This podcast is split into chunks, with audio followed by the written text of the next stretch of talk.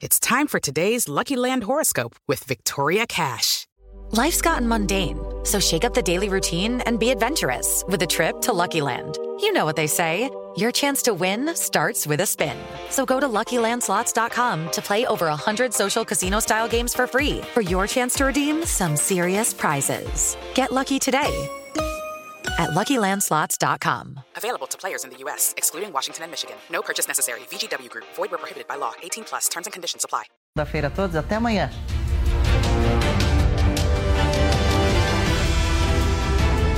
A opinião dos nossos comentaristas não reflete necessariamente a opinião do Grupo Jovem Pan de Comunicação. Jovem Pan Morning Show. Oferecimento Loja e 100. 70 anos realizando sonhos. Ainda bem que tem. Loja e 100. Valeu, Loja 100! Nas lojas 100, você tem tudo o que precisa na hora de comprar. Tem grande variedade de produtos, com estoque até para levar na hora. Tem preços realmente mais baixos, crédito super fácil e a menor prestação. No carnezinho ou no cartão. Nas lojas 100, a entrega é cortesia e a montagem de móveis também é cortesia. De presente para você. É sensacional. Loja 100, 70 anos realizando sonhos. Há 70 anos tem alguém, ainda bem que tem. Loja 100! Ruby Boo.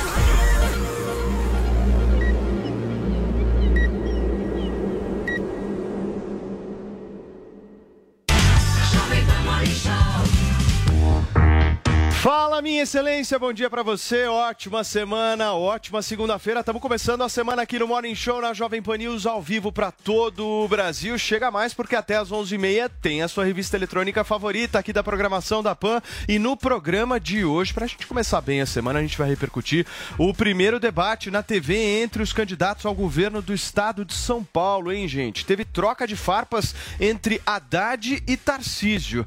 A gente já traz também os números da pesquisa FSB para a presidência da República. Caiu para sete pontos a diferença entre Lula e Bolsonaro.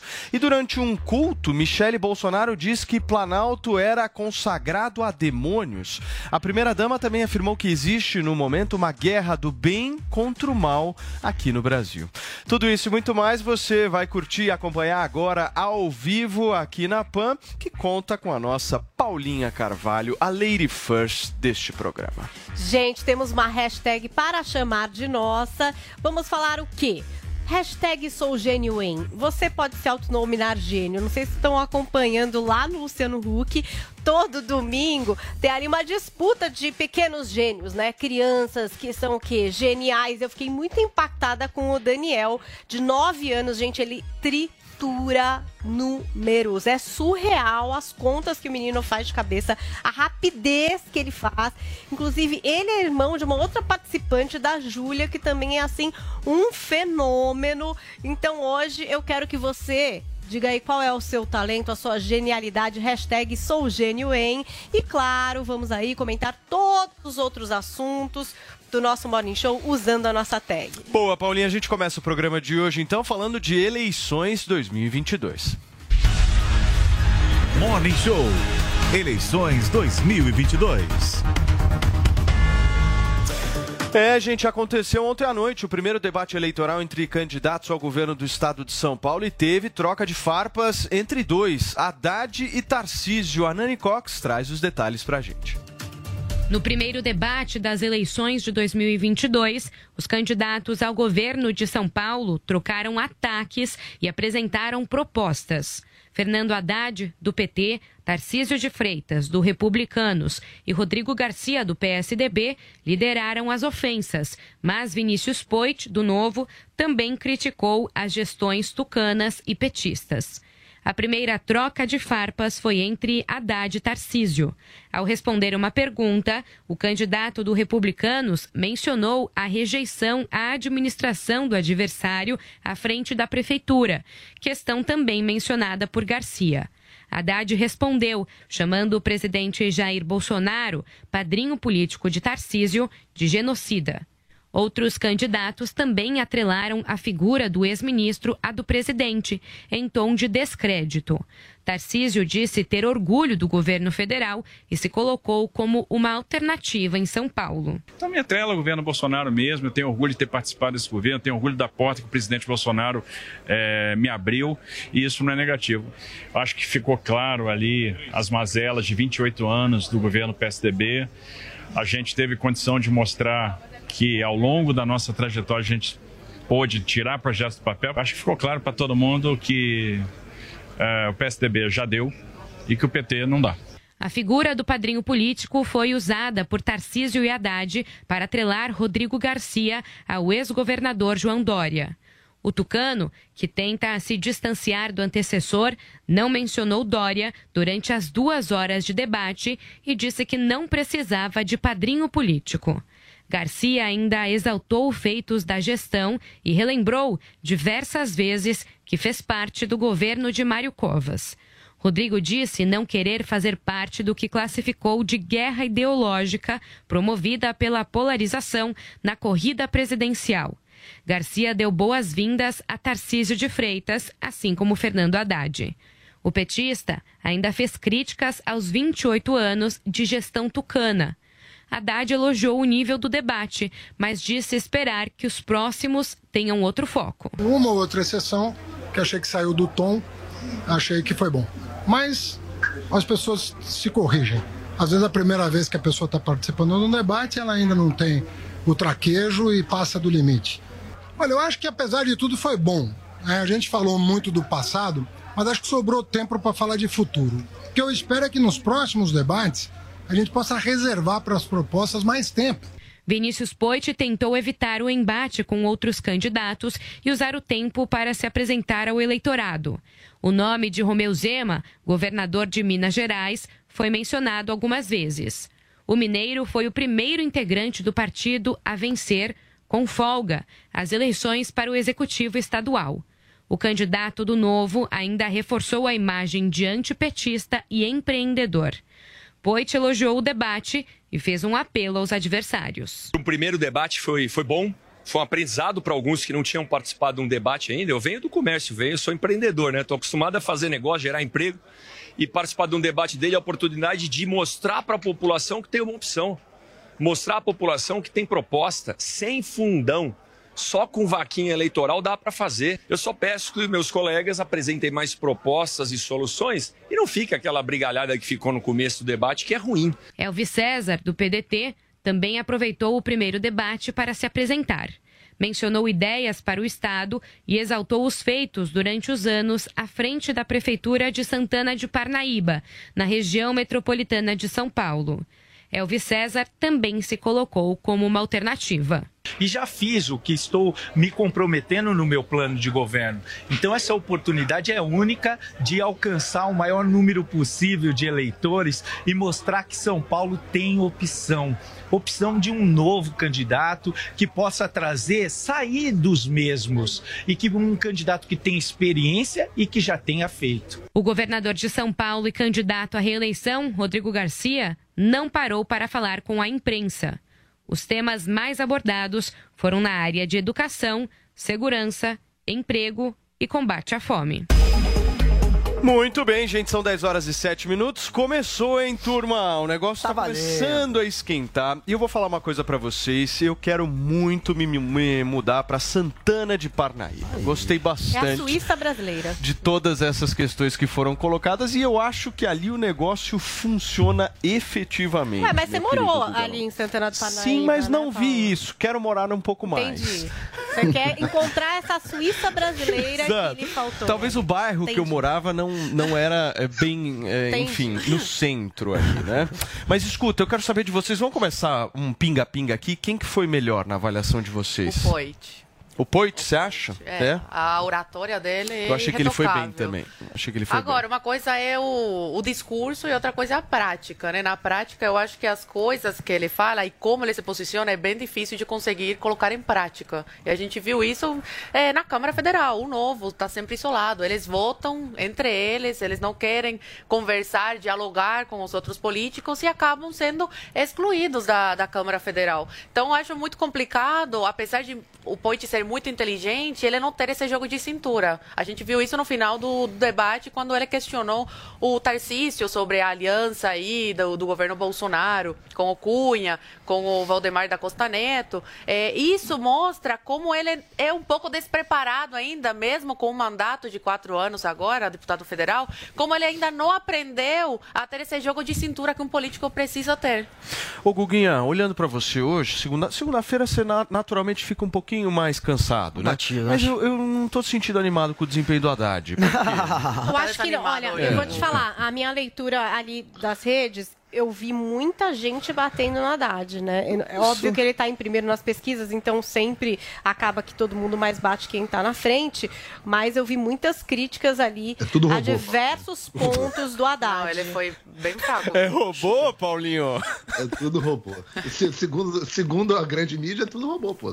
Todo mundo que tá na internet é robô. Não tem gente de verdade na internet, segundo a grande mídia. Não, mas vou falar uma coisa pra vocês. O Haddad, ele se enfiou numa, Paulinha Carvalho, na minha avaliação pelo menos, porque é o seguinte, qualquer coisa que ele tentasse criticar do governo de São Paulo, como é que ele vai fazer isso com o Alckmin ali?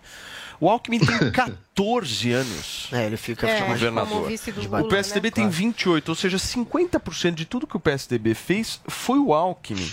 Eu senti o Haddad meio assim, putz, eu- opa, dá pra não dá pra falar, opa, deixa eu voltar aqui, vai. Eu senti ele assim, ó. É, ele tentou centralizar no Dória, né? Na, na figura do Dória. Tava numa camisa de força, né? E aí, me conta, tô curioso pra força. saber sua avaliação. Olha, eu não achei que o Haddad foi tão mal assim. De fato, ele foi a vitrine, ele foi o mais atacado. É o que tá em primeiro, a gente já imaginava que isso ia acontecer. Fora isso, o Tarcísio e o Rodrigo, por mais que em alguns momentos tenham se alfinetado, parte da base do Tarcísio já está conversando com o Rodrigo para uma possível aliança no segundo turno. Então você via ali também, do lado deles dois, um cuidado para não bater demais, principalmente o Rodrigo, para não bater no Bolsonaro. Isso estava nítido ontem. Ele ia criticar, por exemplo, a crise econômica, aí ele atrelava ao PT, que já não está no governo há sete anos. A crise é culpa do governo do PT, que deixou um problemão, segundo ele, e da pandemia.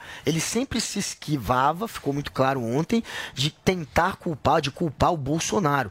É, então você vê que já está tendo uma ponte que está sendo construída para num segundo turno, quem sabe até o Tarcísio de fato se unir ao Rodrigo, ou pelo menos a base do Tarcísio, até porque o PL, que é o partido do Bolsonaro, já tem uma parte que está apoiando o Rodrigo Garcia. O problema do Bolsonaro com o PSDB de São Paulo era quando tinha o João Dória. Agora que não tem mais o Dória e que o Rodrigo Garcia, inclusive, não quer nem mostrá-lo como um antigo padrinho, isso facilita um diálogo com o bolsonarismo que já está acontecendo. Isso foi uma das coisas que, para mim, ficou nítido ontem. E pesqui- é, debate. Você acha que os dois estão amenizando o discurso pensando num segundo Eu acho turno o ver quem que Rodrigo vai? é isso? amenizou em cima do Bolsonaro claramente, até bateu um pouquinho no Tarcísio, mas amenizou. O Tarcísio tentou ligar o Rodrigo, claro, ao padrinho dele que tem muita rejeição aqui, que é o Dória, mas o Bolsonaro também tem muita rejeição aqui. Mas o Guguinha, vou te falar uma coisa. Eu antes estava descartando a possibilidade de ter um segundo turno Rodrigo e Tarcísio. Vai Hoje eu já isso, tenho um pé atrás em relação a isso. Rodrigo. Visto Ah. o desempenho do Haddad. Foi o Haddad está sem mal. discurso, Só cara. um detalhe. O Haddad está sem discurso. Qual foi o debate que de fato alterou um resultado eleitoral? Ah, Tem, vão ter casos, a gente pode pensar.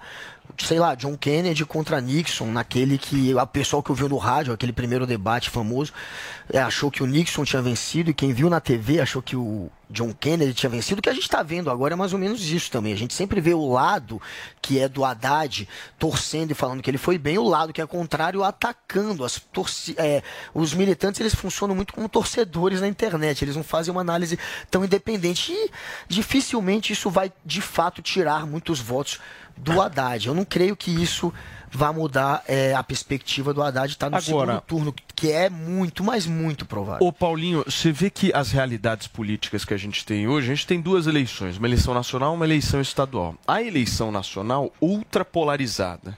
Os dois lá, meu, em cima, um contra o outro, é guerra e tal. Eu não vejo isso em São Paulo.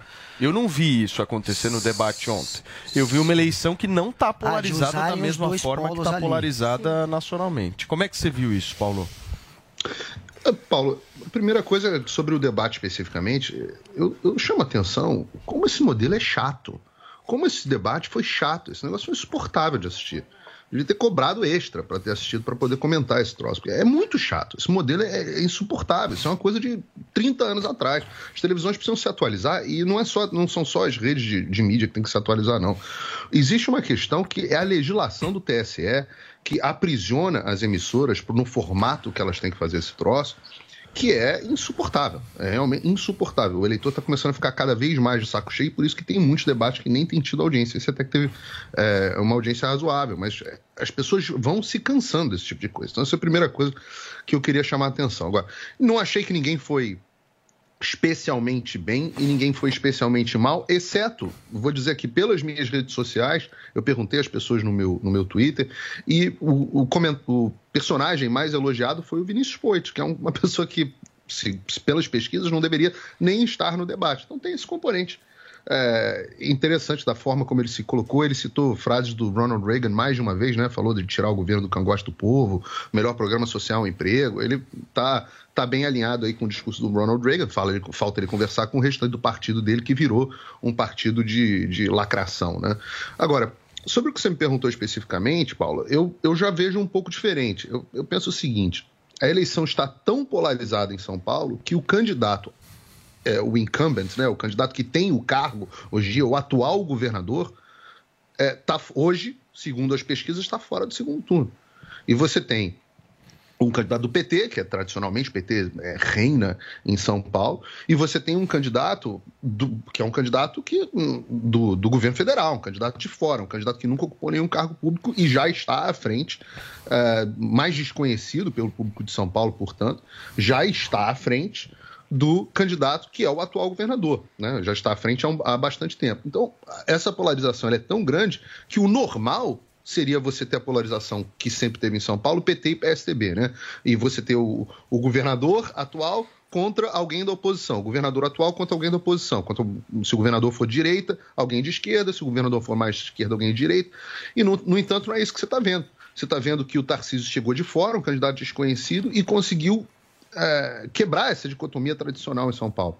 E, claro, é normal que vocês em São Paulo, eu já falei sobre isso aqui outras vezes, o perfil do eleitor seja diferente do perfil do eleitor do restante do Brasil. Rodrigo Garcia jamais teria chance nenhuma fora de São Paulo, é o único cara, até o perfil dele só tem chance em São Paulo, mas ainda assim ele não está conseguindo, neste momento, é, pontuar nessas pesquisas aí que, que gostam tanto, vocês gostam tanto, está conseguindo pontuar para ir para o segundo turno. Ô Paulinho, nesse ponto. Não, mas nesse, nesse ponto eu discordo da análise do Paulo pelo seguinte sentido. Ele disse que a polarização aqui em São Paulo ela existe. Se a gente pegar números, vamos de matemática aqui. Tô, tô chutando aqui mais ou menos os números das pesquisas nacionais, tá? Aí depende, varia de pesquisa a pesquisa. Mas vamos pegar um cenário mais ou menos, o cenário nacional 45, 44, Lula 34, 35, Bolsonaro. O terceiro colocado nacionalmente cai para 7, que é o. Ciro É Gomes. ridículo. Ou seja, eleição ultra polarizada entre os dois. Aí vamos ver aqui para São Paulo. Você tem o Haddad com uns 30, 33. Tarcísio 20. eh, Rodrigo Garcia 19, 19, tipo ou isso, seja, ponto. é outra eleição aqui. É, não aqui tem tem. polarização aqui em São Paulo. Mas é natural que isso aqui tô tem três. O que eu estou dizendo é que se você para para pensar, tá? Você está tendo um candidato, o candidato que está eixo, que está quebrando, digamos assim, essa polarização em São Paulo, que a polarização esperada seria o candidato atual do governo e um PSDB. candidato de oposição. Não, era Tarcísio e Haddad. Antigamente. É, Né? essa Que ele seria. tava esperando, mas que o Paulo sempre tava foi essa esperando. foi isso, São Paulo. PT. Ah, você está dizendo PSDB com PT, não É, o Lula com isso. Bolsonaro. Ah, sim, sim. Não, não, Não, a essa história seria a polarização Paulo, é natural. Não, sim, a né? história PT, é essa. PSDB, sempre Sim, foi essa polarização. E você, te- ou, ou se você parar para pensar, um candidato de governo versus um candidato da oposição. O candidato que está defendendo o governo no qual ele está versus um candidato de oposição. Ô, Paulinho. Na verdade, a polarização é tão grande nacionalmente que um candidato terceiro entra de fora em São Paulo e ainda consegue entrar à frente Paulinho, do candidato do governo. Me permita, me permita governo. discordar de você, porque 2018 também foi a mesma realidade. 2018 você tinha Dória, você tinha Márcio França, Paulo Scaff. Paulo Scaff pegou muito esse Foi. voto anti-PSDB aqui em São Paulo, inclusive quase foi pro segundo turno, né? E você aí não acabou tem sendo polarização João. entre esquerda e, direita? Ou, ou, Entre esquerda e Dória, digamos assim? Não, mas era- O era- O eleitor percebe como direita?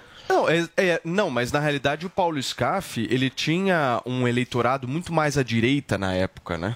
Aqui em São Paulo, Mas é com certeza, diferente. 2018. Mas é uma eleição diferente que o Bolsonaro não estava no poder, isso é um fato. Esse, esse é um. é um Mas a denominador polarização hoje da política é entre Lula e Bolsonaro. A polarização histórica pelo governo estadual aqui, de fato, foi PSDB, e PT. PSDB, é. Porém, a política hoje está dividida em todos os estados. A briga maior, é, a chance, inclusive, maior de ir para o segundo turno é se você estiver atrelado a um desses dois nomes. E não a- a- aquela, a- aquela rivalidade histórica de cada estado. Então, em todos os estados está acontecendo isso. Quem está do lado do Lula e do lado do Bolsonaro tem muito mais chance. Inclusive, o ACM Neto, lá na Bahia, o medo dele era exatamente se atrelar demais ao Bolsonaro e virar um candidato anti-Lula.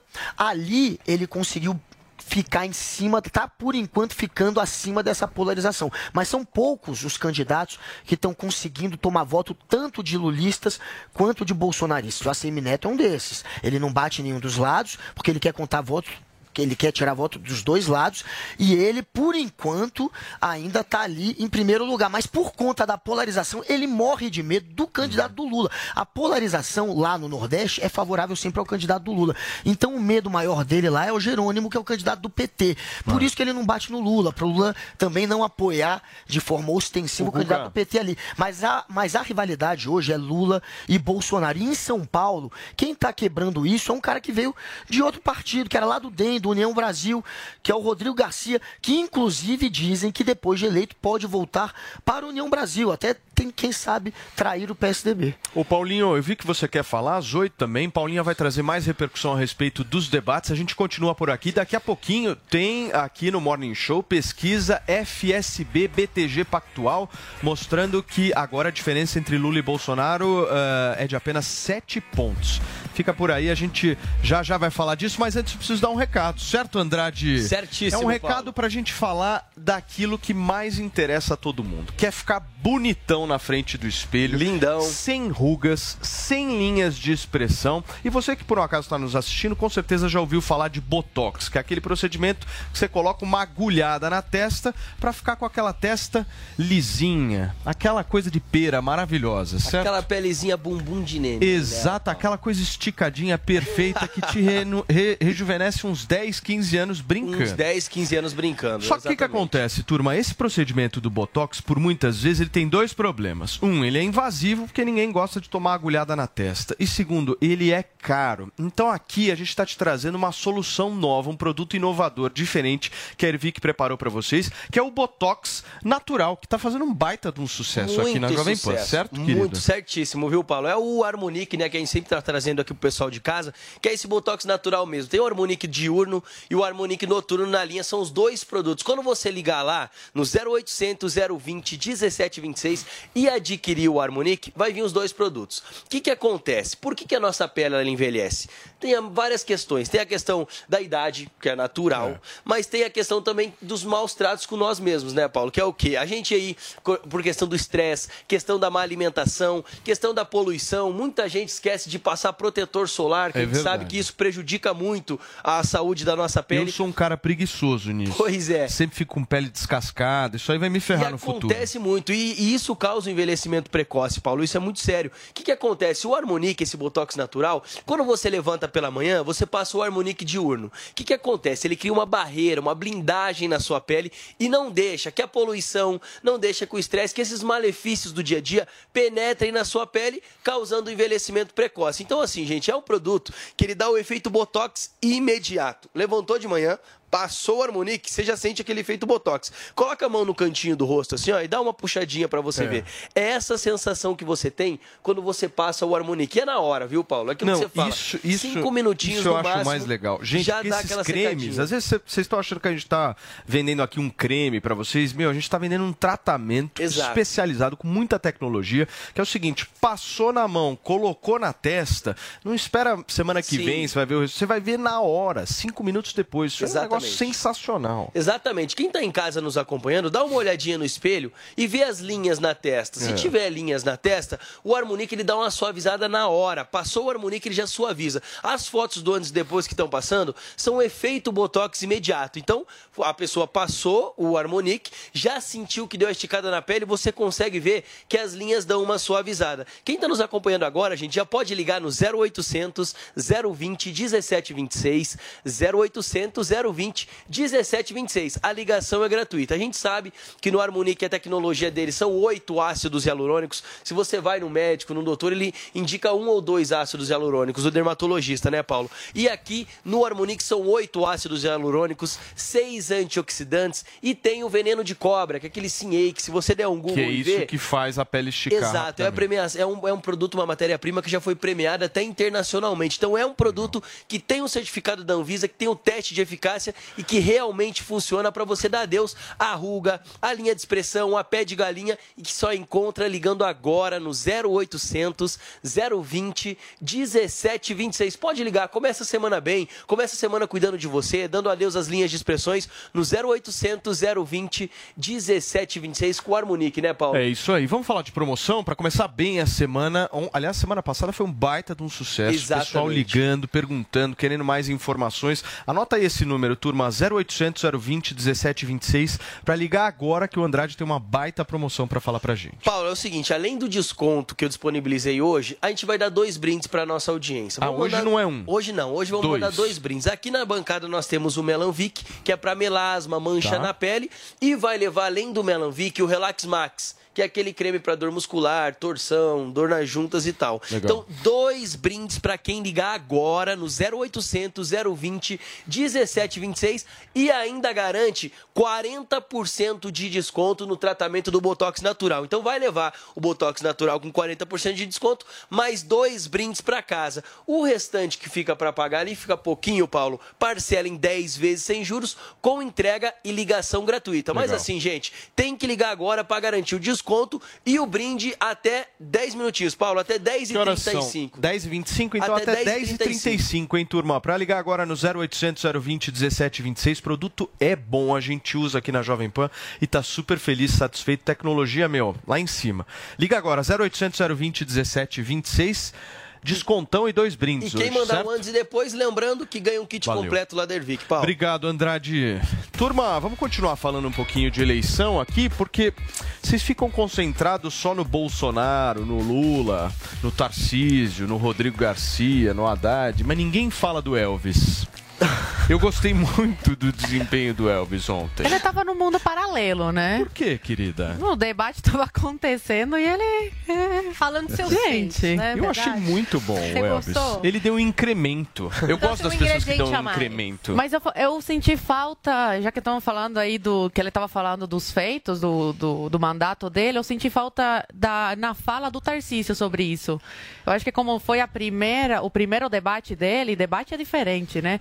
Ele está acostumado a uma coisa técnica, o ministério aí de mandar e tal. Outra coisa é debater. Eu senti falta nessa, nessa questão dele falar mais sobre as obras concluídas pelo governo, sobre as obras iniciadas e concluídas agora no mandato do, do Bolsonaro. Ele estava um pouco nervoso. A gente percebeu é que foi a primeira, o, a primeira, o primeiro contato dele é, com o debate. Tanto é que ele já partiu de primeira para o ataque aí com o Haddad. E você tende a fazer isso quando você está um pouco nervoso, está um pouco aí, não sabe bem como, por qual caminho ir. Então senti falta disso, de mais constância, né? E mais firmeza na, na, na fala dele. Mas é, é o primeiro debate, Agora, né? o que o Paulo Figueiredo falou é verdade. Esses modelos de debate muito engessados. Nossa, mas foi chato, se hein? Não tem um Elvis pra dar um incremento. fica um negócio meio mais boring, né? down, né? Acho que a gente tinha que ter um extra, viu? Eu Pra, pra acho. assistir e, e comentar isso aqui. Eu acho. Não, mas, mas eu não Mas você sei acha que é o quê. modelo, Paulo? Você Eu não sei, eu, tá eu queria que o Paulinho pudesse falar pra gente como é que, como é que são as regras aí nos, Nos Estados, Estados Unidos, de Unidos, debate, o, o Paulo. Os caras falam sem limite. Explica um pouquinho pra gente isso. É, tem um limite. Primeiro, o debate não é organizado uh, pelas emissoras, você tem uma, uma espécie de entidade que agrega as várias emissoras e elas estabelecem as regras entre, entre elas, uma espécie de. Eu, eu tenho um nome, isso que eu vou esquecer agora no ar.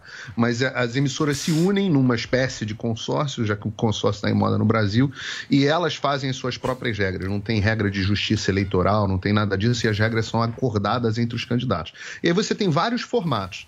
Eu gosto, por exemplo, do que se chama de formato de town hall. Formato de town hall, os candidatos estão de pé, sem púlpito, sem nada, eles estão andando pelo palco, geralmente são dois candidatos aqui nos Estados Unidos, e as falas entre eles, um pode interromper o outro.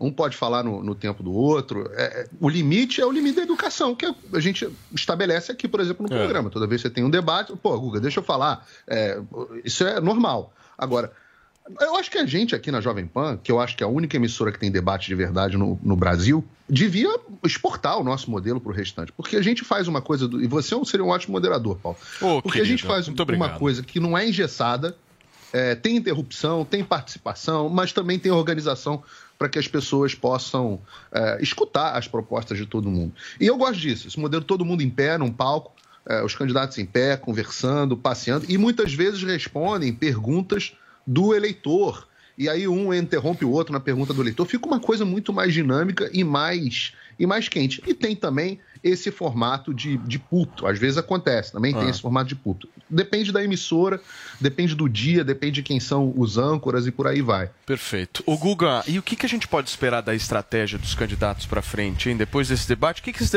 esse debate mostrou pra gente e, o que cada um vai tentar fazer na sua visão a partir de agora? Só sobre o comentário do Paulo, que ele falou desse modelo americano mais solto, eu não sei se vocês lembram, foi a- nesse tipo de modelo que o Trump uma vez desembestou a falar. Lembra aquele que ele não parava de falar e não respondia nada que queriam que ele respondesse, só falava o que queria, que foi super mal comentada a Faltou participação Paulo dele. Matias Depois ele passou, inclusive, moderar o debate. ele, Claro. ele passou, inclusive, a se comportar de maneira diferente depois daquele, daquela, daquela, da, daquele debate, né? Mas foi exatamente nessa regra mais solta que realmente tem lá nos Estados Unidos. É, a- a- é, bom, esse, o que fica claro com, com, com o que se passou ontem é que, de fato, vai haver um cavalheirismo entre, pelo menos, a base ali de apoio do, do Tarcísio com o Rodrigo Garcia. O que está claro que eles estão vendo o Haddad como alguém que vai para o segundo turno. E apesar do do Rodrigo, principalmente, que está em terceiro, precisar atacar mais o Tarcísio. Ele até atacou o Tarcísio, ele vai poupar de fato o bolsonarismo. Ele tem, sim, é, uma, uma esperança de estar unido com o Tarcísio, ou pelo menos com o bolsonarismo, ele estará no segundo turno da eleição. Eu acho que o Rodrigo Garcia ontem se comportou muito bem. Para mim, talvez ele tenha sido que se saiu melhor, porque ele conseguiu é, se colocar como alguém que não é apadrinhado pelo Dória, o que seria muito ruim para ele. Ele evitou, de fato, passar a imagem de, de alguém que é ligado ao Dória. E, ao mesmo tempo, ele com aquele tipo de discurso de ontem, ele consegue conquistar também parte dos eleitores do Bolsonaro, né? O Tarcísio, de fato, como disse a Zoe, era o mais nervoso, é, era o que era o mais agressivo, porém o mais frágil. É aquela agressividade que não passa segurança, que passa fragilidade. Né? Esse negócio do debate mais solto eu acho bem mais legal. Eu me lembro, o debate mais chato que eu já mediei em toda a minha vida foi Kim versus Coppola. Meu Deus. Ah, mas 30 segundos, foi 10 segundos, não foi 15, opa, passou, foi 16. Não Nossa, foi tão negócio ruim. assim. Não, foi, era ruim porque era engessado. Impressionante, Mas, engessamento mas teve, completo. teve treta. Foi, foi- É, mas engessado, né? Mas era engessado demais. Turma, vamos continuar falando de eleições aqui e eu vou pedir a ajuda aqui do nosso TP, porque a gente tem pesquisa da FSB BTG Pactual que mostra a diferença de pontos entre o ex-presidente Lula e o presidente Jair Bolsonaro caindo, caindo agora para sete pontos. É isso, Paula? Vamos lá, olha, esse levantamento feito pela FSB Comunicação por encomenda do Banco BTG foram dois, duas mil entrevistas de 5 a 7 de agosto desse ano, né? Registrada no TSE com o número BR 28/2022. A margem de erro é de dois pontos percentuais para o intervalo de confiança aí de 95%. Bom, a pesquisa mostra o ex-presidente Luiz Inácio Lula da Silva sete pontos acima do presidente Jair Bolsonaro no primeiro turno. Lula oscilou três pontos para baixo em duas semanas e está com 41%, enquanto Bolsonaro avançou três pontos e ficou com 34%. Ciro Gomes com 7%, Simone Tebet com 3%, André Janones com 2%. Esse político que, inclusive, gente, deixou a disputa né, para apoiar o PT, mas consta ainda nessa pesquisa. José Maria Emael com 1% e Pablo Marçal também com 1%. Felipe Dávila, Vera Lúcia, Sofia Manzano, Leonardo Pericles e Roberto Jefferson não pontuaram. Bom, na simulação de segundo turno entre Lula e Bolsonaro, né, que é o segundo turno que se imagina aí mais provável, Lula venceria com 51% dos votos e Bolsonaro ficaria com 39%. De acordo com o levantamento, o petista receberia 55% dos votos que foram para Simone Tebet no primeiro turno, 44% dos votos para Ciro Gomes e 45% de outros candidatos. Aí temos aí também o candidato com maior rejeição entre os eleitores que responderam ao levantamento da FSB. É, o presidente Bolsonaro, 53% dos participantes disseram que não votariam nele de jeito nenhum. Essa é a pergunta, né? Em quem você não votaria de jeito nenhum. Na sequência vem o Ciro Gomes com 49% e Lula com 45%. Janones aparece com 29%, Tebet e Dávila com 27% e Marçal com 23% de rejeição. Aí a pergunta do extremo oposto: o único candidato em quem você votaria? 32% dos participantes disseram ser em Lula, 27% em Bolsonaro, enquanto 5% afirmaram que só votariam em Ciro Gomes. Tebet e Janones foram mencionados por 2% dos eleitores cada e 1% votaria apenas em Pablo Marçal. Alguns dados, então, da pesquisa para a gente analisar. Muito bem, Paulinha. Antes da gente falar dessa queda é, na vantagem aí de Lula para Bolsonaro, que fim deu Pablo Marçal? A candidatura dele, vocês sabem? Juridicamente, manteve? Vai, vai rolar. Acho que vai Mas- ser igual a Mas tá na justiça, né? O negócio tá rolando na justiça. Ué, que eu ver quem é. vai ser o presidente o- entre Eurípides e É, Marcos do Holanda. Tá partido, rolando, né? porém não dá mais tempo de fazer convenção. Teria que ser na Então sexta, manteve né? e o cara é agora candidato. já era. Manteve. assim, é Perfeito. muito, muito, Mas é igual a muito improvável Vamos que derrubem aí, a né? candidatura dele depois. Agora, é, não estou dizendo que não teria como. Eles podem, por exemplo, não querer dar dinheiro e querer boicotá-lo de, de uma maneira que ele mesmo abra mão. Sim. Porém, não dá tempo mais de fazer uma convenção para apoiar o Lula. Entendi. Escuta, tá batendo desespero na esquerda com esse crescimento do Bolsonaro ou não, Guga? Isso tá um pouco dentro do esperado. O Bolsonaro, com esse pacote de bondade deles, injetando 41 bilhões diretamente no eleitor, é óbvio que a expectativa é que ele tire alguns pontos e ele tá tirando da base da pirâmide, exatamente onde ele tinha uma rejeição maior, exatamente no público do Lula e entre os jovens também caiu muito a rejeição do Bolsonaro. E um outro dado importante dessa pesquisa é a rejeição, claro. No geral, a rejeição dele, os que di- diziam que não votariam de jeito nenhum, eram 58%, caiu para 53%. Se cair abaixo de 50%, ele já se torna um candidato com chances de vencer a eleição. Se a gente for ver a maior consultoria geopolítica do mundo, que é a Eurásia, nos cálculos que eles fazem, o Bolsonaro tem hoje 35% de chance de vencer. É uma chance considerável. É, eu já vi cálculos de pessoas da Quest que o Bolsonaro tem 30% de chance de vencer, parecido com a da Euroásia. Então, claro que o Bolsonaro está conseguindo agora diminuir a rejeição e está conseguindo agora é, tomar votos na base ali da pirâmide exatamente graças àquela estratégia dele de rasgar a lei eleitoral. Essa é a crítica que os adversários fazem. Ele rasgou a lei eleitoral em cima da hora para conseguir injetar dinheiro diretamente no eleitor. E isso, pelo jeito, está dando fruto, né? A, é, a leitura que está sendo feita é exatamente que o resultado está dando certo. Ele conseguiu baixar também o preço da gasolina, isso pode ter também é, gerado um pouco de votos ali na classe média, mas basicamente a expectativa de receber o Auxílio Brasil é o que está gerando esse aumento aí de, de Mas votos. posso falar um negócio dele, pra além você? de incluir muitas famílias Em relação também a essa coisa da Brasil. PEC, com o apoio do PT e da Com o oposição. apoio da esquerda, com o apoio do Ia ficar feio apoio eles, da né? Não é? Se não olha, olha que apoiassem, louco povo- O PT e a oposição apoiaram o Sinal Bolsonaro. Mas contra a vontade, hein? Bolsonaro crescer nas pesquisas. Porque no fim é isso que está Contra a acontecendo. vontade É isso que tá Contra a vontade, porque o acontecendo. PT sempre teve como projeto esse tipo de Auxílio. de auxílio. Então, Seria historicamente, é difícil É, votar contra. seria contraditório, né? assim. E, e outro problema do PT é o seguinte, lá, ele já é tem Complexo. ele né? já esse tem aquele problema do plano real que É. eles ficaram contra e depois eles perderam a eleição no primeiro turno. Eles falaram, se a gente se ficar contra, isso também pode ser um tiro no pé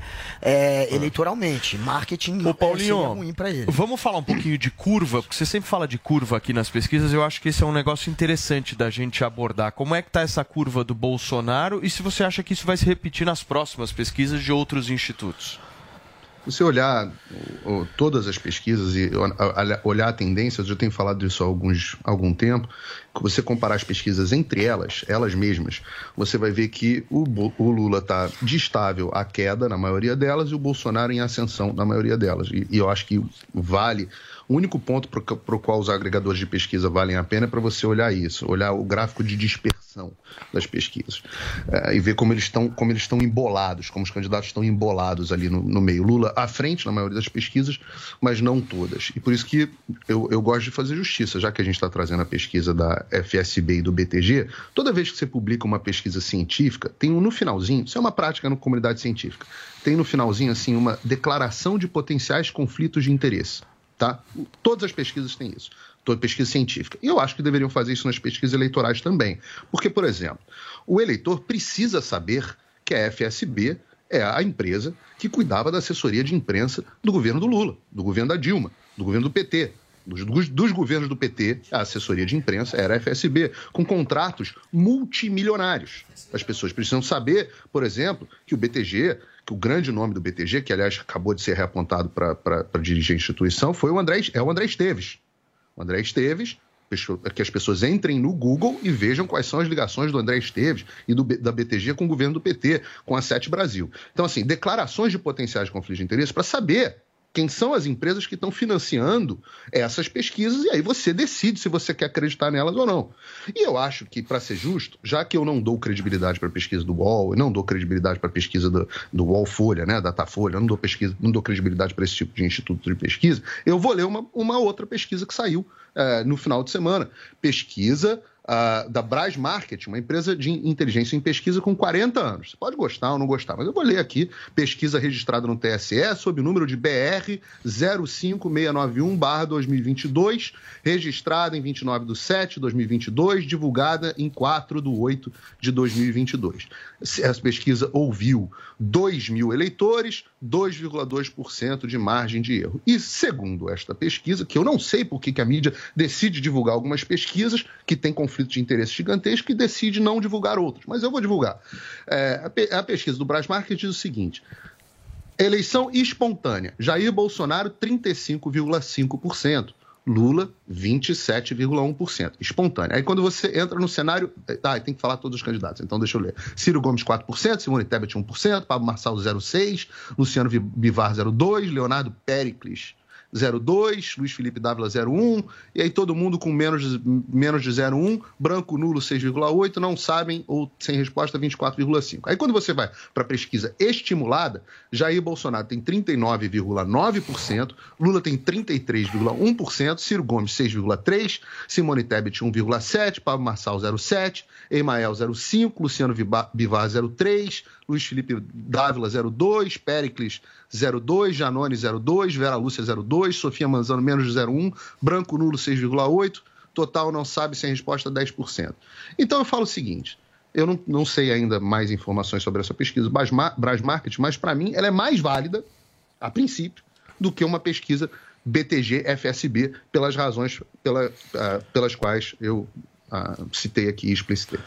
Muito bem. Essa pesquisa que o Paulinho está citando aqui, ela foi registrada no TSE sob o número BR-05691-2022. Ela tem o registro aí de 29 de 7 de 2022 e foi divulgada dia 4 de agosto, ou seja, na quinta-feira, é isso? Sim. 4 de agosto, Mas quinta-feira não vi na passada. mídia, não, não vi aparecer, então tá, eu acho que Não repercutiu, né? Fala, Não entra nem no agregador de pesquisa do Estadão, do Data Poder, etc, etc. Eu queria saber qual, o critério, porque a pesquisa está registrada Brás. Market, 4G, Brás Market? 40, 40 anos. Brás, eu tô aqui com a 40 pesquisa. anos de, de- de instituição. Abraço, Marcos. Pra mim vale mais que Datafolha e, e BTG Claro, FSB. tá, o Bolsonaro tá bem, pra você, óbvio que E vale pra mais. você, Datafolha é melhor porque o Lula vai bem. Datafolha não é preso do Lula, não, porque o Datafolha sim tem história. Calma, não Ah, briguem. Tem história, tem por muita história mesmo. O cara atacando o FSB. Você sabe que o FSB já trabalhou pra todos os governos. Você sabe que a assessoria de imprensa trabalha pra quem tá no governo, independente da bandeira, né? FSB vem bem antes Vocês do já falaram, já trouxeram as pesquisas, deixa eu Ganhou ouvir. a pouco no governo. FSB ganhou de todos os governos. Esse tipo de comentário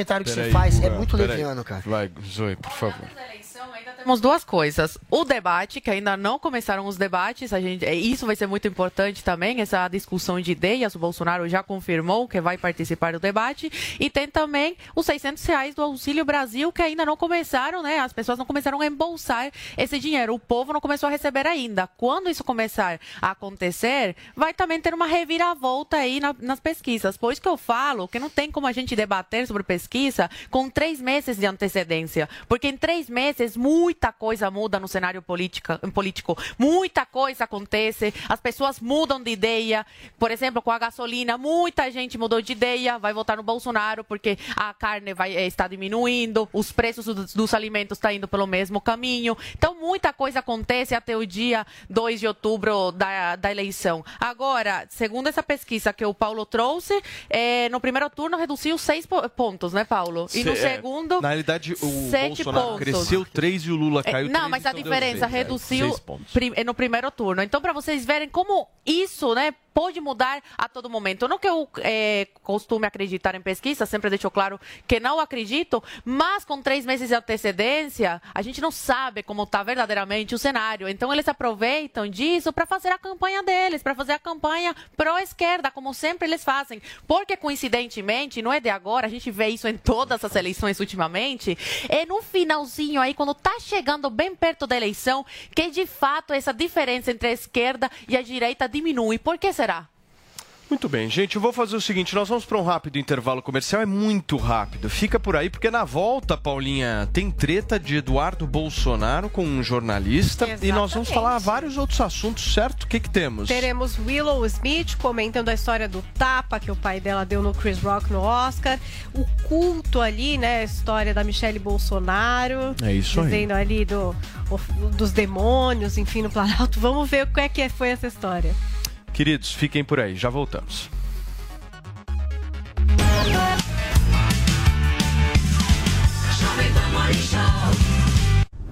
Olá, mulheres positivas! Eu, Fabi Saad, convido você a acompanhar o primeiro programa especial do festival Team Music Mulheres Positivas.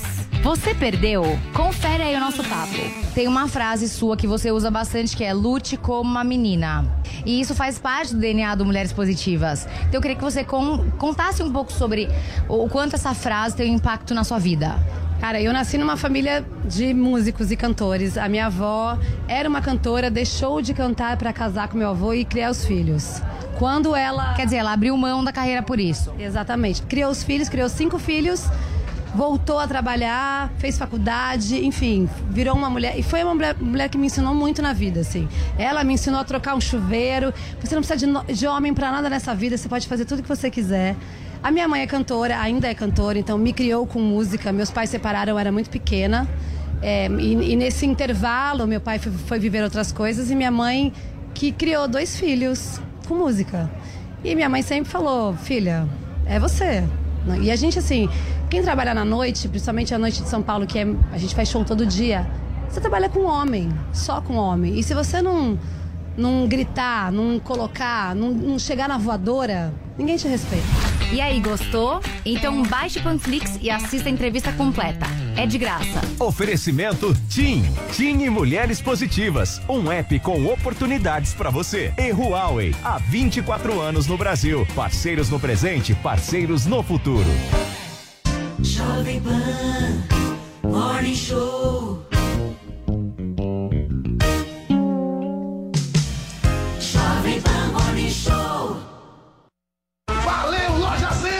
Nas lojas 100, você tem tudo o que precisa na hora de comprar. Tem grande variedade de produtos, com estoque até para levar na hora. Tem preços realmente mais baixos, crédito super fácil e a menor prestação. No carnezinho ou no cartão. Nas lojas 100, a entrega é cortesia e a montagem de móveis também é cortesia. De presente para você. É sensacional. Loja 100, 70 anos realizando sonhos. Há 70 anos tem alguém, ainda bem que tem loja 100. Chegou, tá no ar, vai começar, pode ter certeza. Chuchu Beleza. Chuchu Beleza. Oferecimento C6 Bank. Baixe o app e abra sua conta. Gente, posso falar? Vocês soubessem o que eu tenho de batedeira, de cafeteira, de forninho elétrico, tudo fechado na caixa que eu troquei por pontos do meu antigo cartão de crédito, porque senão ia expirar e eu ia perder tudo. Dava pra montar uma loja aqui na minha cozinha, né? Não, juro. Quem nunca ficou desesperada que ia perder os pontos e acabou trocando por uma coisa que não queria? Que atire a primeira cápsula de café. ah, parece maluca, né? Não, sério. Ainda bem que agora eu tenho meu cartão C6 Carbon, né? Não, que com ele os pontos não expiram e a cada dólar que eu gasto eu recebo 2,5 pontos no programa Atomos, que eu posso trocar por passagem aérea, produtos, ou eu posso trocar por cashback, que é dinheiro na conta, não é o máximo? Não, sério. Abre agora uma conta no C6 Bank. Ou se não, reforma logo essa cozinha, né? Não, porque haja armário para guardar tanta bugiganga.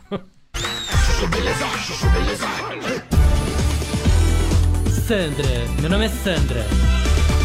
Gente, posso falar? Tô louca pra fazer o caminho de Santiago de Compostela. Que eu vi a Ana, amiga minha, fazendo com um grupo de amigas. Eu fiquei morrendo de inveja, né? Não, primeiro inveja delas terem ido e não terem me chamado, né? 15 amigas e eu tô de fora. Não, isso aí é pior do que não ser convidada pro casamento da filha da Alessia Varoli, né? Só pra deixar claro que eu fui convidada, tá? Enfim. Será que elas acharam que eu não era mística o suficiente? Já li o Diário do Mago umas duas vezes, tá? Tudo bem que aqueles bastõezinhos de caminhada eu não tenho, mas eu podia pegar um do equipamento de esqui do Rô que dava na mesma, concorda? Aí eu pegava o meu chapéu que eu comprei em Saint-Tropez, que super cobre o rosto, né? Que o meu dermato não deixa mais eu tomar sol, que eu tô ficando com a pele manchada. Aí eu pedia também pro Tião, meu motorista, ir junto. Alugava um carro pra ele, falava pra ele me seguindo, levando as mochilas, água, snack, parará, enfim. Super podia ter sido convidada, né? Mas tudo bem, já foi, agora eu vou montar meu próprio grupo e pronto. Não, só preciso ter certeza de que tem sinal de celular em todo o percurso pra eu poder ir postando as fotos com as minhas amigas ao longo da viagem, porque pra mim, senão nem vale a pena, né? ah, parece maluca, né? Não, sério. Já tô me sentindo super peregrina. Top comigo? Sandra, meu nome é Sandra. Ouvir mais uma historinha? Então acesse youtube.com barra chuchu beleza.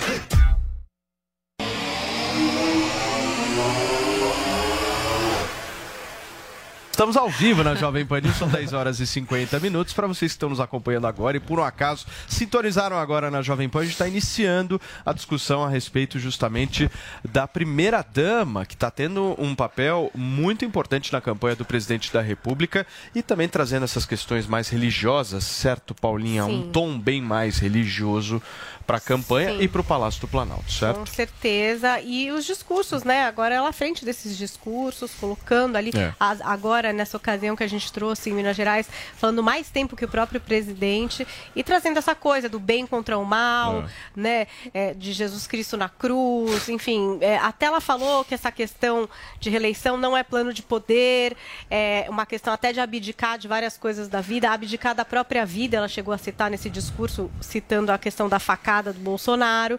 Então, a Michelle aí nessa tentativa de trazer o voto feminino, o voto evangélico e com resultados, né? A gente trouxe aqui no Morning Show essa notícia, eu não me lembro qual foi a pesquisa, mas que já sinalizou uma maior aceitação do Foi. Bolsonaro entre as mulheres. Muito bem. Paulinho, começa essa, sobre essa história de bem contra o mal. Eu não tenho dúvida que tem um lado de bem contra o mal. né? O lado, o lado mal é o lado que assassina bebê no ventre da mãe, é o lado que destrói as Senhora. famílias, é o, o lado que sexualiza as nossas crianças, é o lado que usurpa os direitos e liberdades dados, nos dados por Deus. E se você for olhar na política, isso- repleto de histórias de verdadeiros atos de satanismo mesmo dentro da política. Não é, não é. Michele não está nem usando uma figura de linguagem. Eu não estou nem entrando no fato de que. E eu não vou fazer juízo de valor aqui especificamente, mas para as religiões cristãs, segundo a teologia cristã, boa parte dos atos realizados nas religiões afro são vistos como atos aos, aos demônios, porque as, para a teologia cristã, as entidades, eh, eu não estou desrespeitando a fé de ninguém aqui, eu estou simplesmente repetindo o que é a ortodoxia da teologia cristã, as entidades tidas como orixás, chamadas de orixás pela- pela- pelas religiões afro, elas são é, vistas como entidades demoníacas para a teologia cristã ortodoxa. É isso que eu estou dizendo aqui. Agora, eu não sei se foi a isso que a Michelle estava se referindo ou se ela estava se referindo a coisas que as pessoas encontram lá mesmo. A gente encontra eh, na política, você tem uma série de relatos de atos satânicos. Eu, às vezes, me pergunto o que, que faz alguém defender assassinato de criança dentro do ventre da mãe. Eu me pergunto, às vezes, qual é, por que, que alguém quer sexualizar precocemente criança? Por que alguém fala em querer mudar sexo, mais do que sexualizar, mudar o sexo de criança? Então, essas coisas não tem como não serem percebidas pela, eu diria pela imensa maioria da população, porque a imensa maioria da população sustenta e se orgulha dos seus valores judaico-cristãos, pelo menos no Brasil, nos Estados Unidos, se, se orgulham desses valores. Então, quando essas pessoas, as pessoas gostam das suas famílias, as pessoas não querem sexualizar seus filhos, as pessoas não querem que suas crianças usem drogas, as pessoas não querem, as pessoas têm apreço pelas suas liberdades individuais. Então, quando vem alguém e ataca esse conjunto de coisas, isso é percebido sim como mal. É percebido como mal. Eu, eu, eu não sei como alguém pode, do outro lado, enxergar eh, os- esses valores cristãos como maus. Mas eu sei muito bem como alguém que defende esses valores, e eu falo aqui que são os valores da maioria da população, enxergam essas propostas da esquerda como malignas. E eu não enxerguei, to- eu não enxergo todas as propostas da esquerda como malignas. Tem propostas da esquerda que são válidas, que merecem ser estudadas, que merecem ser discutidas, merecem ser debatidas, tem coisa para a gente aprender. Mas esses pontos especificamente Perfeito. e outros são pontos malignos. Fala, Kuga, o que, que ele- você tá se remexendo Não, eu aí? tô chocado. Esse é o cristão.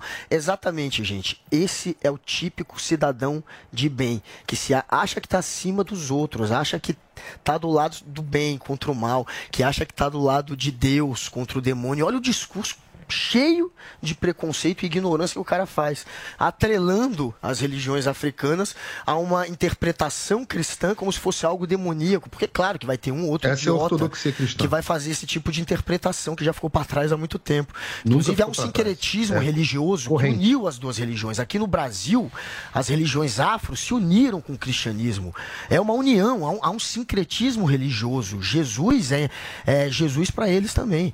Então, assim, o, o o- o- a, a cultura judaico-cristã, o que ela diz é que a gente tem que perdoar, se amar, não se julgar. Exatamente o oposto de tudo que acabou de fazer o Paulo, que consegue se colocar ali num patamar onde ele é o bem e onde quem quer, por exemplo, lutar por aquela mulher que está grávida, que vai morrer num açougue se não passar por uma, por uma cirurgia numa mesa de um médico, essa pessoa, na verdade, está querendo matar o bebê no ventre. Olha o tipo de discurso que o cara faz. Esse é o discurso Uai, se a mãe tá correndo risco de vida, polariza. já garante isso Esse é o discurso que leva as Entendi. pessoas a criarem um sentimento de um lado é o mal, o outro lado é o bem, um lado é o inimigo, é o adversário, é, o, é, é aquele que tem que ser combatido. É por isso que a gente vai ter um bando de maluco nessa eleição atacando um lado é, ou o outro lado, achando que está defendendo Deus, achando que está defendendo o cristianismo, a, a cultura judaico-cristã. Esse é o pior discurso que a gente pode ver do cidadão de bem,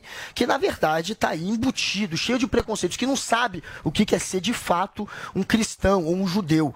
Não é, não é você ter essa visão é, superior de quem se acha o acima dos outros e católico? de quem é julga. ortodoxia? Não, você Fala- fez um julgamento, é você fez o ortodoxia julgamento básico do bem Eu contra o mal, se colocando como bem. Falei que eu não ia fazer Se colocando como bem. Eu só digo uma coisa, para quem assistiu isso, o que, que vocês acham? Ele tá Qual é do lado dos valores judaicos é cristãos com esse tipo de discurso, um com esse discursinho Um. que divide, um com esse discursinho que coloca como, como Cita uma um interpretação demoníaca as religiões, juda- qual é as religiões africanas. Cita um padre. Isso é uma bobagem que você falou. pastor evangélico. Cita um. Qual é a ortodoxia, qual é a ortodoxia cristã? Você não sabe nada, você não sabe Que nem do ortodoxia? Eu- Olha, eu, eu sou judeu, meu amigo. Eu sou judeu. E eu não- o que eu não sou, o que eu não sou é uma pessoa cheia de preconceitozinho, Não sabe, elitista. não. E é você. Olha, o que- o- esse seu é- comentário é agora. ortodoxia religiosa. Esse seu comentário agora foi Você que não triste. está respeitando a fé cristã. Esse seu comentário foi. Você Não, tá você que não respeita a fé cristã. não é. Você que não respeita a fé cristã. Você achar Você que não você é o bem e que o resto é o mal, você se colocar se Você julgando os outros dessa maneira. Você falar que as é julgar religiões é as africanas, pautas que essas pessoas as defendem. religiões africanas Essa são é vistas como demônio.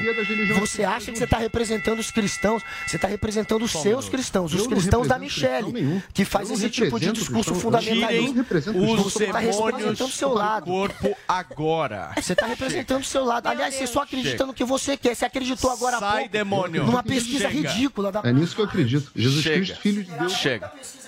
Silêncio Calma. os dois. Eu quero passar para a cubaninha. Traz paz, traga luz nesse momento, por favor, Zoe. Eu sou paz, eu sou luz, eu sou a calmidade em pessoa. Calmária, né? Calmidade, essa é nova. Gente, é o seguinte, a Michelle, todo mundo sabe desde sempre que ela é uma cristã fervorosa mesmo. Ela sempre se manteve é, aí firme nos seus ideais. Não é agora por causa da campanha, não é para pegar voto de mulher, para transferir para o marido, né, o, o Bolsonaro, o presidente da República. Não. Ela sempre teve isso. Ela é conhecida por, pela religiosidade dela. Ela não está errada na fala dela. Foram 14 anos no Palácio do Planalto, no Palácio da Alvorada, de um governo do PT que não só apoia a legalização das drogas, como também coloca filho contra pai, através da doutrinação em sala de aula, através dos professores so- socialistas comunistas que introduzem o marxismo dentro de sala de aula, ao invés de dar aula sobre matemática, português, história, para essas crianças saírem com o mínimo né, de capacidade intelectual e pelo menos para interpretar um, um, um texto, é, um raciocínio lógico. Não, eles co- colocam essas, essas raízes marxistas para depois chegar em casa e ficar contra pai, contra mãe.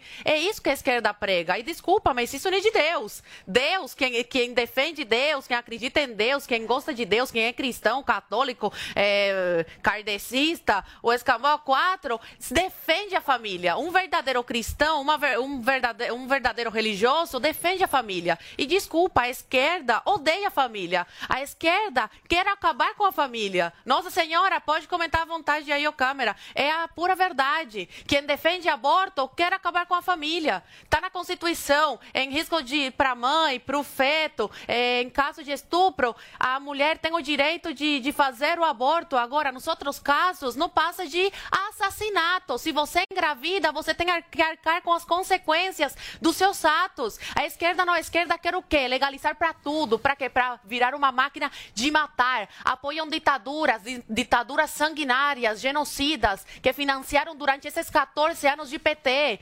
Milhões de vidas foram perdidas, não só na ditadura cubana, como na ditadura de, de Hugo Chávez, do Maduro. Olha o que o socialismo traz, é isso que a esquerda defende. Desculpa, mas o discurso que a esquerda defende e financia é tudo, menos um discurso cristão, menos um discurso a favor da vida. Então, as atitudes e as bandeiras que eles defendem falam muito mais por eles do que outra coisa. Eles podem falar o que quiser, só que o papo é uma coisa, é o que eu sempre falo aqui. O discurso é uma coisa, a prática é outra, e a prática fala muito mais. Então, entre um governo que defende a família, que defende a liberdade, que vai contra ditaduras e que, e que dá palco para sua mulher também ter voz no seu governo, e um governo que financiou ditaduras, que é a favor das drogas, que é a favor da, da, da família se desestruturar. Desculpa, mas é muito fácil escolher de que lado ficar. Paulinha, você me pediu a palavra, meu amor? Não, é que eu acho, é, eu acho sempre isso muito confuso, né? Como, por exemplo, usam da religião para reverter voto e como a religião interfere no Estado que, em teoria, é laico, né? É, Eu não consigo entender direito isso. Exato. Eu acho meio Quer que eu te explique? complexo. Eu te explico. Ué, você pode explicar, mas só estou querendo colocar aqui mais pontos, que é o seguinte, Paulo, por exemplo, dizer que a esquerda é contra a família, Nossa gente, que Senhora. quer que Quer a criança drogas. se revolte. É tipo muito sete anos. que É É isso, do adolescente, É é do adolescente é, querer ali refutar valores da família e muitas vezes até os valores religiosos. Isso faz parte É da identidade do adolescente que depois pode regressar e voltar ali ao seio da família, de como fanático muitas famílias acontecem. Não sei. Eu acho complexo usar a religião para querer justificar é, coisas que dizem respeito a todos, entendeu? Que nem, ah, o que você acha a partir da sua religião sobre o aborto, ou sobre a família, ou sobre várias coisas, as pessoas acham diferente, entendeu? E as outras religiões podem pensar diferente sobre vários assuntos. Mas aí você quer matar E o é governo, eu acho que tem que governar É para todos, de todas as religiões. E até para quem não acredita em nada, porque também tem essa pessoa, Lógico. gente, que nem em Deus acredita, entendeu? Não é o meu caso, não é o caso da Zoe, talvez não seja o caso, enfim. Mas tem gente que não acredita nem em Deus. E assim, eu acho que o governo, ele tem que estar ali para propor as coisas dentro de uma ética, tudo bem, uma ética, socialismo, marxismo que a Zoe trouxe, legal. Tudo bem, agora a religião, gente, sempre que mistura, eu acho muito difícil. Muito difícil, porque o governo tem que ser para todos, gente. Eu, eu vou falar uma todos. coisa pra vocês. Eu não gosto muito dessa coisa do bem contra o mal. Talvez nem por essa questão mais religiosa. É porque eu interpreto essa coisa de, de eleição, de política, em, du- em du- duas partes da sociedade. Aqueles que querem o poder, de alguma forma, e aqueles que financiam o Estado. Ou seja, eu, eu não divido o bem e o mal, eu divido meu. Quem tá querendo poder, e aí os caras vão se matar querendo poder, Poder e quem é um tá, meio. E quem Poder tá é um pagando e quem tá pagando tudo que é justamente a população através dos impostos. Essa é a divisão. Não tem bem e mal. Por exemplo, A ideia quando eu do poder é um vejo meio quando- algo. Cara, quando eu Esse vejo algo é um o fim. fim, Ó, ó, quando eu poder. vejo Esse fim pode ser quando bom eu vejo, mal. O fim é o quando eu poder. vejo, quando eu vejo o Lula chegando e falando que não, olha, eu aqui vou mudar o país, o país vai ser um negócio completamente diferente, porque eu vou trazer alegria, vou tra- vai trazer nada, vai trazer mensalão de volta, vai trazer, vai trazer é, o sistema Ele- de ele compra de votos que ele Cuba, trouxe, é vai trazer financiamento, vai trazer isso. O, Bolsonaro Brasil tem- não, porque eu sou, 80 eu sou o bem, eu lá, sou o bem. Porra, aí tá o. Valdemar, o Ciro Nogueira, Recebe que o bem, não tem bem. aqui. Existem os caras que querem poder, O ídolo dele é os um caras querem meu. poder Que e os caras que pagam a vida de quem quer poder. É isso que é a diferença da sociedade. Não é bem e mal. Óbvio, é muito sétima série. mas é o seguinte, é tudo, qual é o discurso? igual, pô. O dis- É tudo igual, bota qualquer um. O discurso Mas não do faz Bolso- diferença, não tem o bem, não tem Gente, mal, qual é- é tudo relativo. Vamos- mas vamos- Mas eu, Paulinho, vamos explicar pra galera é por que, que tem esse discurso. Eu, é que que eu acho, eu acho. É muito simples. Não, não o que, tem que ele nada. tem de governo pra mostrar, Nada. além de Os um fracasso? que eu trouxe semana 20 passada, milhões de. Esse governo do É Bolsonaro é um fracasso completo. ele, você pode pegar o que o Carluxo postou. Você pode pegar o que o Carluxo postou, porque eu fiz esse comentário Não lá. Ele postou não. 20 Eu coisas que o pai dele fez. Porque o pai dele, quando perguntaram, Bolsonaro, qual é a grande marca do seu governo? Peraí, daqui a pouco você, daqui a pouco você faz sua propaganda. Mas hoje é segunda Quando perguntaram. Bolsonaro, qual é a marca do seu governo? Qual foi a resposta?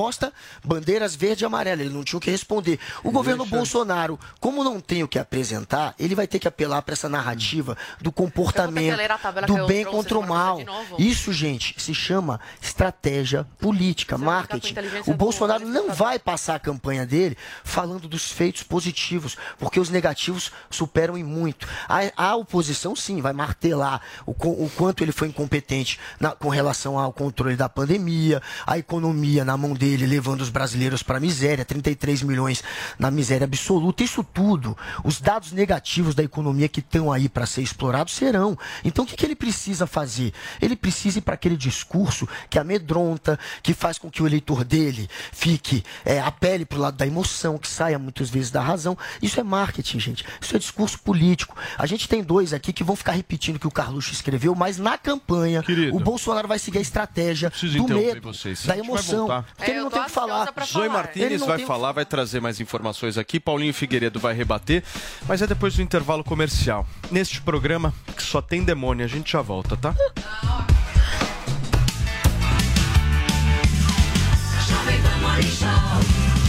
Jovem Pan Morning Show.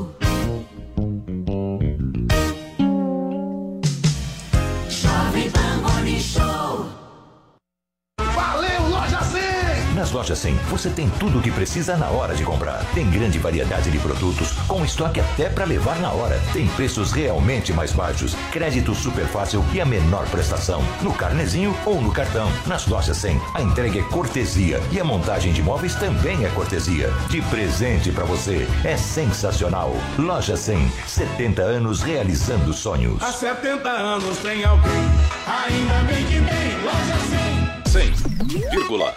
100,9999999. O Pampam chegou, tirando o. Cansada da mistura de odores que o seu odorizador de ambiente deixa no banheiro? Acabe com o mal pela raiz usando o Pampam, o bloqueador de odores sanitários mais potente do mercado. Espirre cinco vezes na água do vaso antes de sentar e pronto. O mau cheiro será bloqueado e você vai aproveitar tranquilamente o seu momento Pampam. Pampam, use antes de fazer, ninguém vai saber. Pampam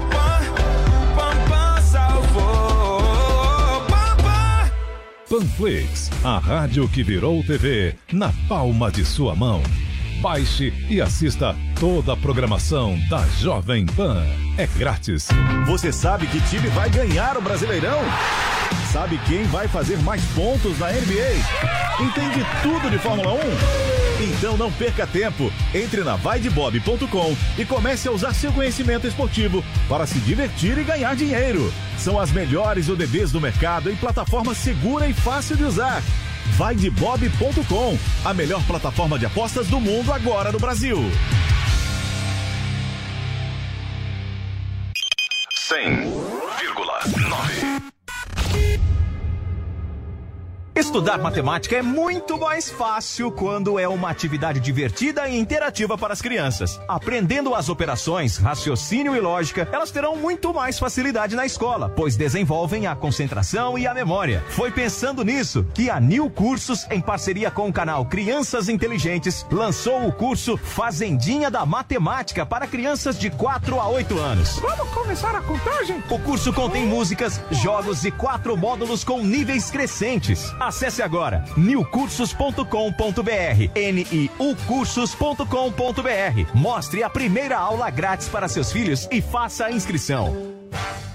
Jovem Pan. I'm so in love, I'm so in love. I don't ever wanna stop this ride that we're on. I don't ever wanna say goodbyes and all of those nights they would just be all for nothing.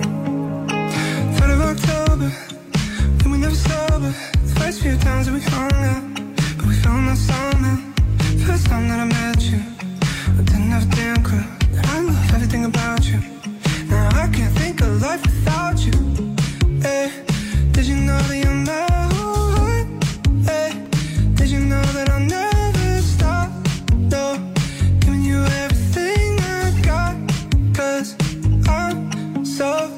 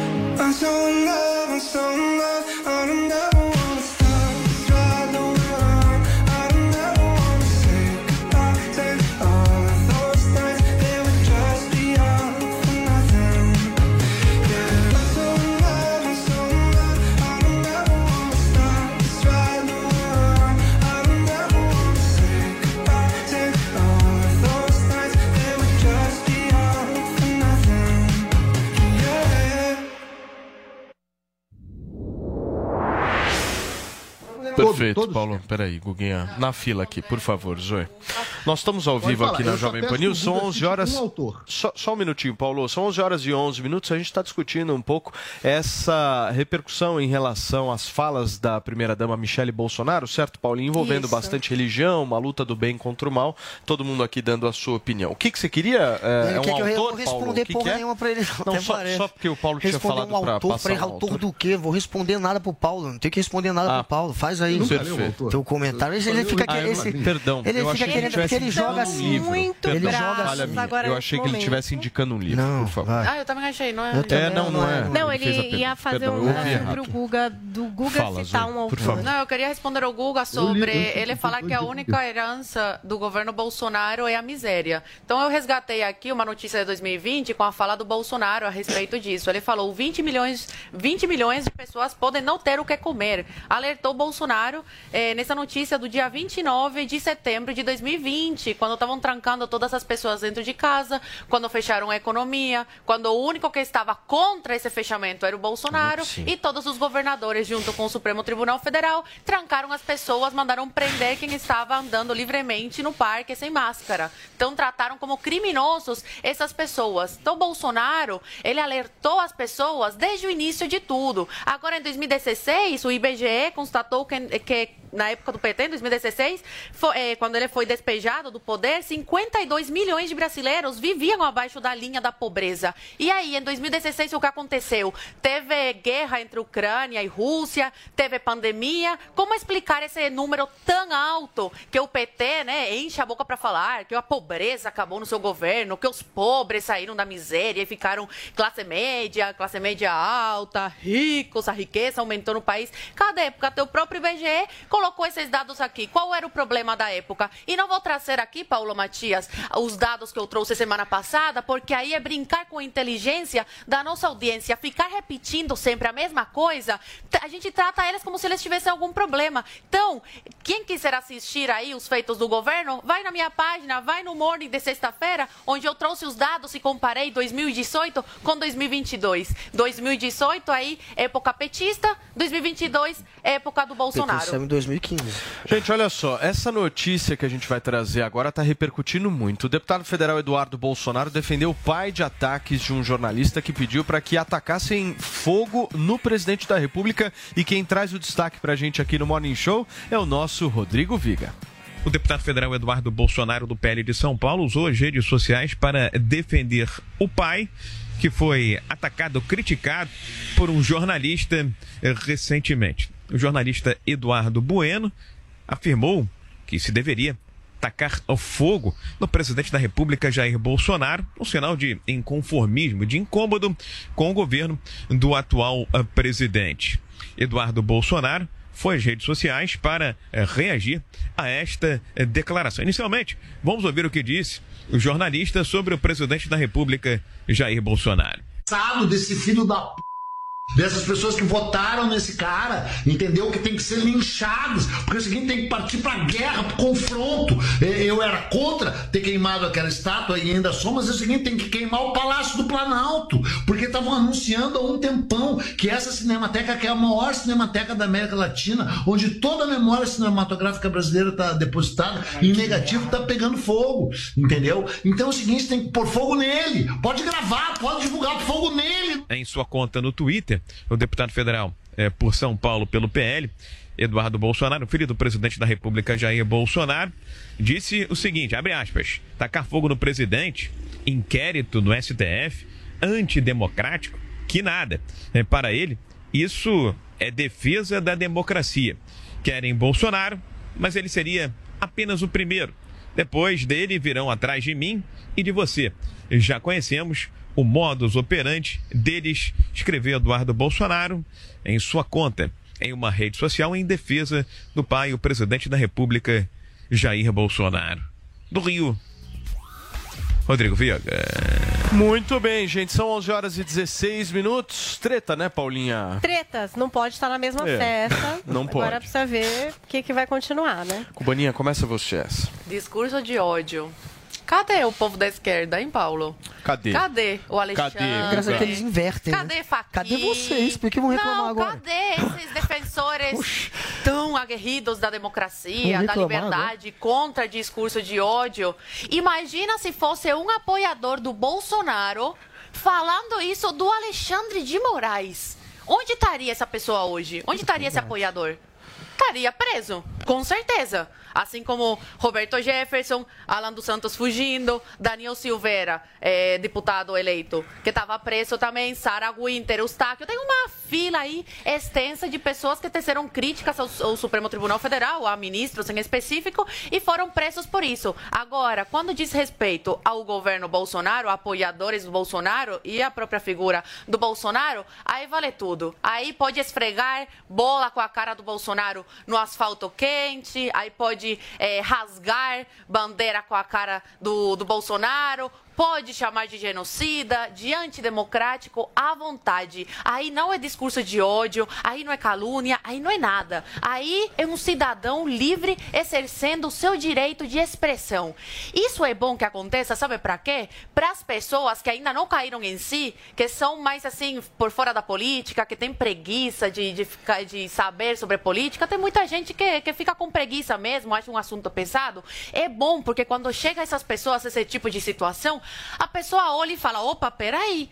Mas quando é de um lado, aí vale tudo, aí, é pre... aí não acontece nada, não é preso. Aí quando é do outro, aí mandam calar a boca, aí mandam prender, aí colocam tornozeleira eletrônica, aí proíbem de se candidatar. Por quê? É bom para essas pessoas que ainda não têm tanta clareza sobre o que está acontecendo no Brasil, ainda não caíram em si sobre a grande preocupação que a gente está vivendo hoje, sobre esse cerceamento das liberdades de um lado, cair em si e falar: peraí, a justiça não é para todos aqui no Brasil. A justiça para alguns é parcial, para outros imparcial. O que está acontecendo? Então é bom para tirar a venda das pessoas que ainda não estão tão informadas sobre o que está acontecendo. Ô Guguinha, quando alguém fala que tem que colocar fogo no outro, isso é um discurso de ódio? Olha, esse é um discurso que carrega, que tem uma carga de ódio, óbvio que tem. Agora, você vai dizer, óbvio que é onde você pode chamar Nossa isso. Senhora. É um discurso de. Eu tô concordando, você não tá me ouvindo, não, Ursão? Não, você deu uma então volta ouve. pra Isso, tem... falar- A forma que ele- assim, isso é, é, óbvio. é. Não, A forma que ele- tem carga. Porque é óbvio. Que é óbvio Ele que é um discurso de engolir a ódio. seco para falar isso. Não, isso é óbvio eu... Mas é muito engraçado, Guga. Você Não, não é muito engraçado, não. Eu tô tentando desenhar, porque pra você às vezes precisa desenhar. Eu não quis de é maneira nenhuma um Agora, você quer comparar. Eu acho muito engraçado. preso, Ver aquelas pessoas que defendem o gabinete do ódio, que defendem o Roberto Jefferson com uma arma, de fato ameaçando perseguir ministro do STF, ou que defende o Daniel Silveira, falar que é para ir atrás dos caras, esses mesmos agora estão indignados com uma fala completamente grosseira e desnecessária do Eduardo Bueno. Aí eles estão indignados, agora a indignação bate, que engraçado. E aí a Zoe, para fingir que rola uma perseguição contra a direita, ela fala: Fingir? tá vendo? É só com a direita. Pergunta e o PCO? Santos, que não vê o PCO. Peraí, licença. Zoe. O PCO é de onde? É de esquerda? É de direita? É de centro? O PCO é um partido de esquerda. O que acontece é que há grupos que recebem dinheiro público e que estão, sim, fazendo uma campanha contra a democracia e estão sendo agora é, monitorados, estão sendo fiscalizados, até porque recebem dinheiro público. Então, esses são os primeiros é, a terem algum tipo de cobrança da justiça, especialmente quando você vê que tem uma organização ali no meio.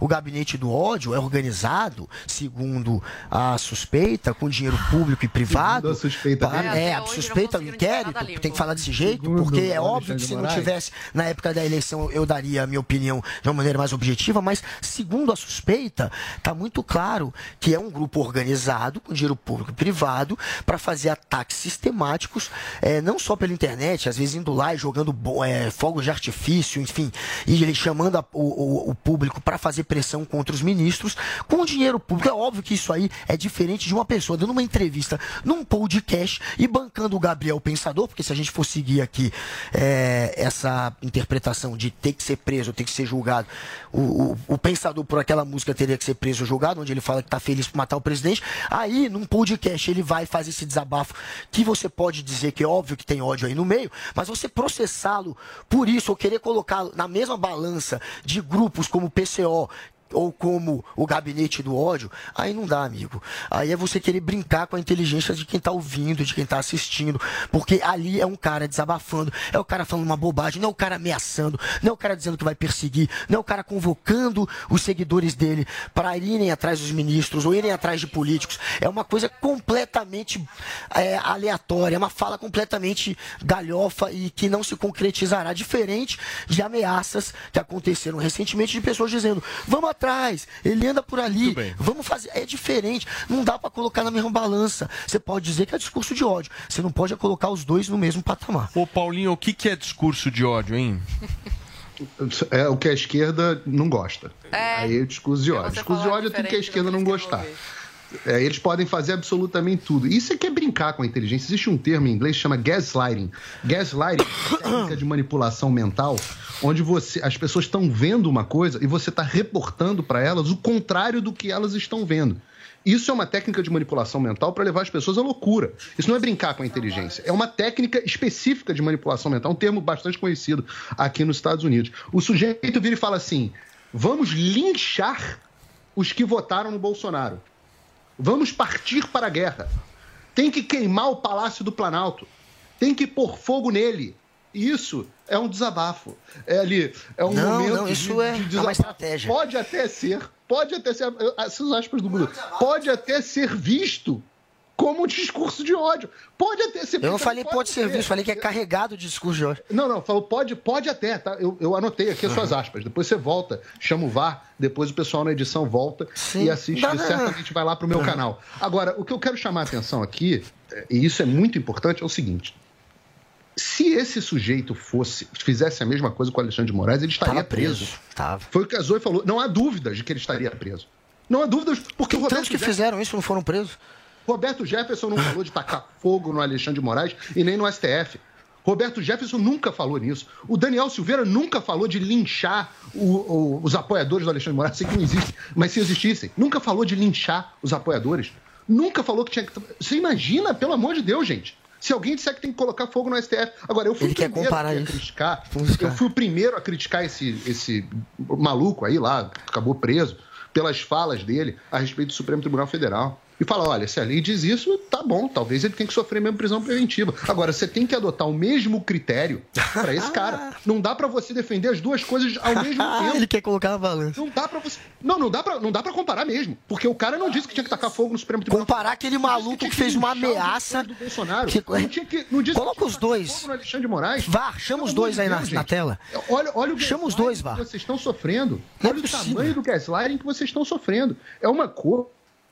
Isso, isso- a brincar com a... Agora, o que que é importante chamar atenção também?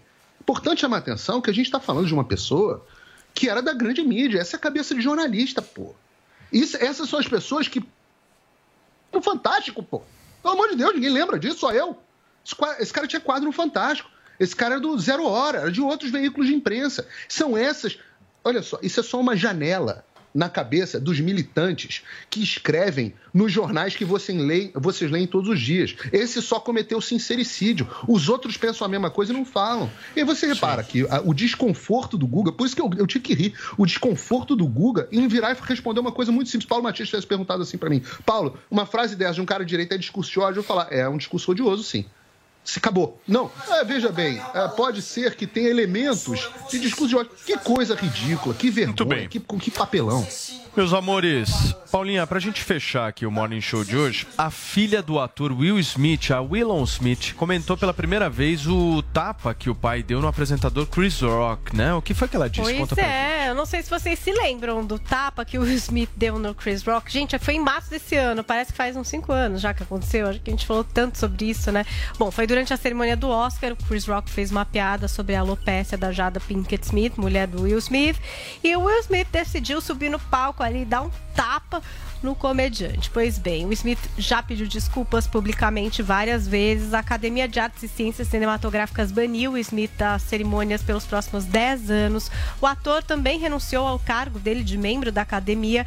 Teve também vários projetos dele que acabaram adiados. Enfim, talvez esse seja mesmo um assunto eterno para a família Smith endereçar. E foi o que fez a Willow, que é a filha do Will Smith, essa cantora de 21 anos, que em entrevista à revista americana Billboard disse que a repercussão do caso não a abalou tanto quanto os seus próprios demônios internos e que vê a sua família como simplesmente humana. Olha aqui o que ela diz: ó, Eu vejo toda a minha família como humana e eu os amo e os aceito por toda a sua humanidade. Por causa da posição em que estamos, nossa humanidade às vezes não é aceita e se espera que hajamos de uma maneira que não conduza a uma vida humana saudável e não conduza a sermos honestos, disse a Willow Smith.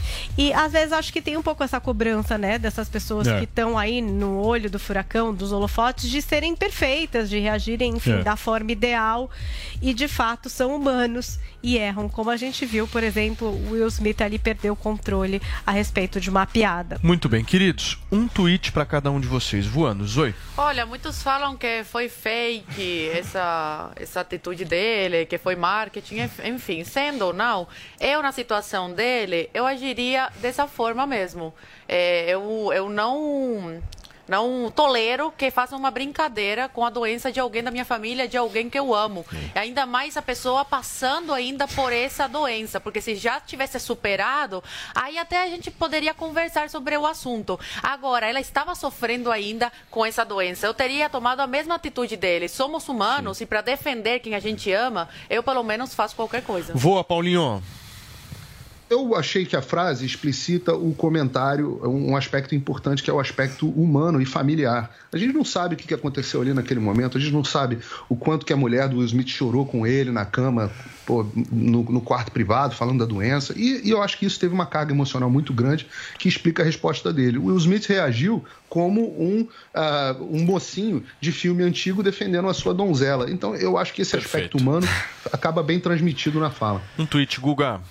Olha, ele se arrependeu. É completamente errado você partir para vias de fato e eu acho que quem apoia esse tipo de, de, de, de revide deveria agora se inspirar no que ele está dizendo. Ele mesmo acha que errou.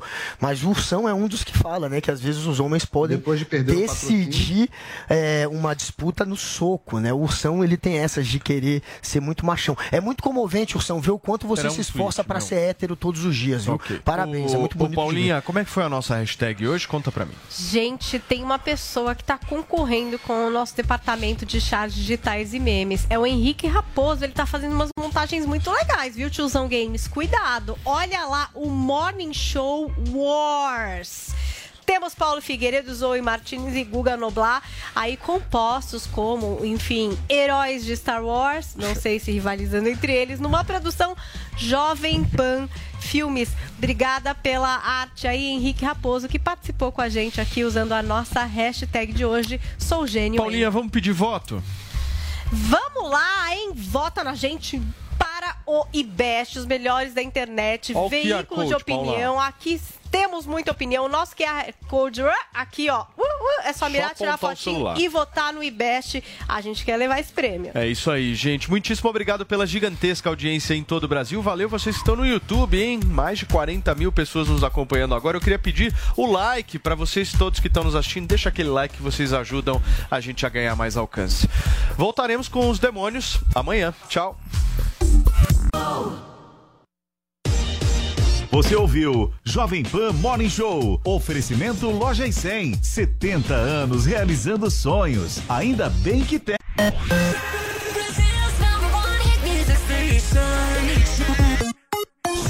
Ótima semana pra você, boa segunda-feira, agora 11h30.